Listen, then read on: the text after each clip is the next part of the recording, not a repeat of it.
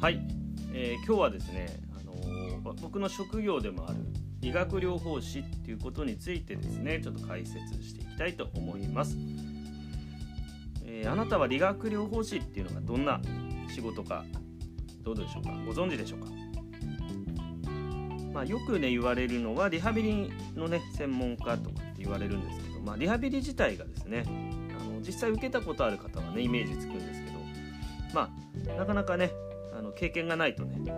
イメージもつかないんじゃないかなとは思うんですよね。で理学療法士っていうのはですねまあ日本の場合は文字通りですねリハビリの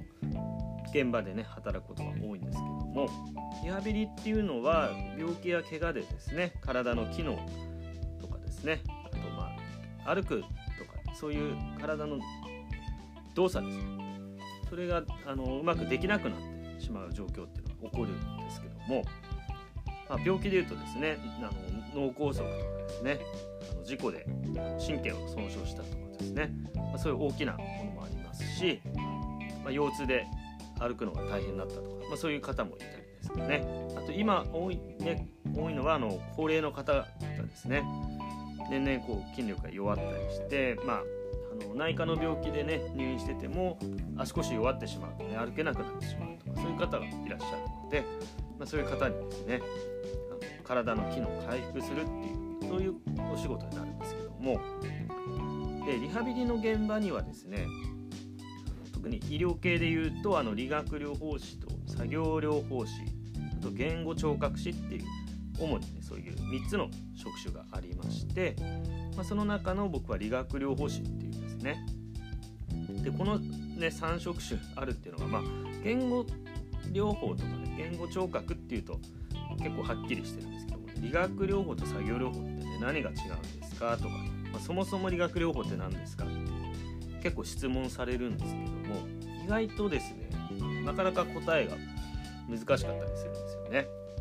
まあ、歩く練習しますとかねあの筋トレをしますとかストレッチしますね確かに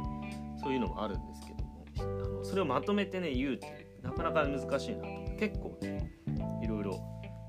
答えにね悩んだりもするんですけども、まあ、一つ言えるのは理学療法士の場合はあの体の基本的な運動機能ですかね基本的な運動機能を、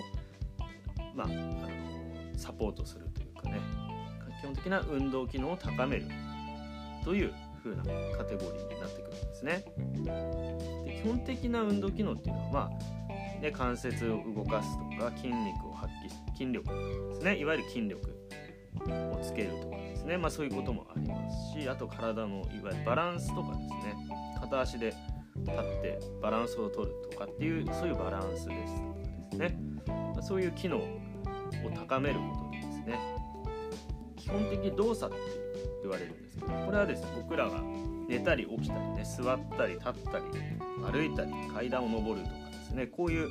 人間ならまあ誰しも行っているような日常に必須の動作ですねそういうものをあの再びねできるようにするためにまあ、訓練トレーニングしていくっていう、まあ、そんなようなことなんですね。で基本的な動作ってこれは何かに例えるとね分かりやすいんですけどもこれはですねあの赤ちゃんが生まれて1歳になるまでに獲得する動作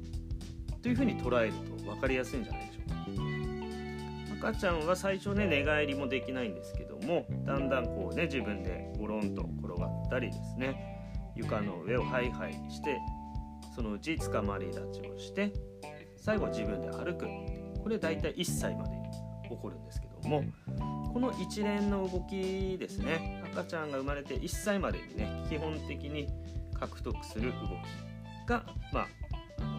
僕らでいうあのリハビリの現場でもいう基本的動作。でこれはですね1回獲得すると大人になるまで、まあ、死ぬまでですね使う動きになるんですね。でもそれがですねいろいろ病気や怪我でですねうまくいかなくなってくる。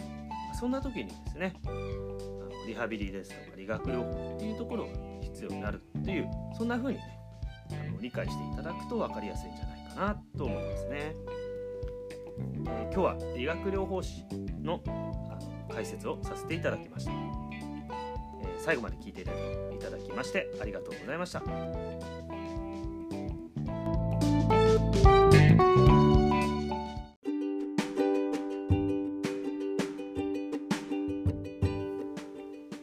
このチャンネルでは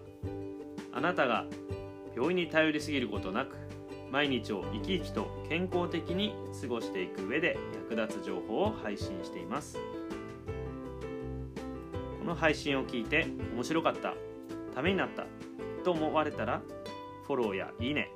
コメントなどいただけると嬉しいです。また何でも相談室をやっています。特に